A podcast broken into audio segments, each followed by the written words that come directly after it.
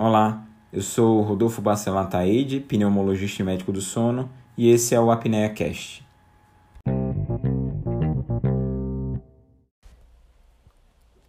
Hoje a gente vai falar especificamente sobre sono e imunidade. Você sabia que uma das principais funções do sono é exatamente isso, de regular a imunidade? Durante o sono, existe uma maturação da resposta imunológica.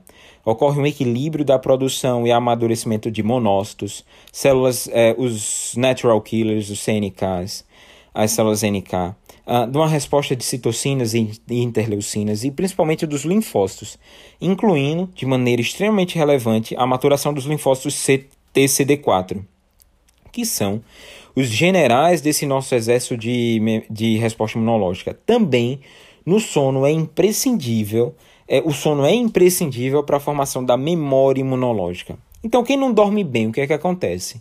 Não desenvolve uma proteção confiável. O sono prejudica, o sono prejudicado, melhor dizendo, ele além de não permitir o processos, os processos acima que a gente falou, leva também a uma excessiva liberação de cortisol, que, por consequente, diminui a reação imune por essa desregulação. Quem dorme mal tem 3 a 4 vezes mais chance de ter gripe ou resfriado.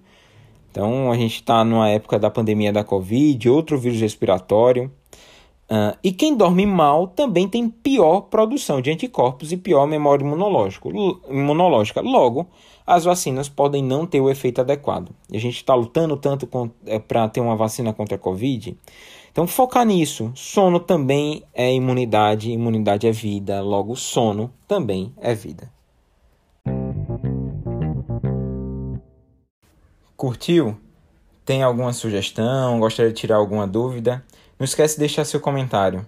E aproveita também para seguir as outras redes sociais. Estou no Instagram com o arroba Rodolfo e no Twitter com o arroba RBA Pneumosono.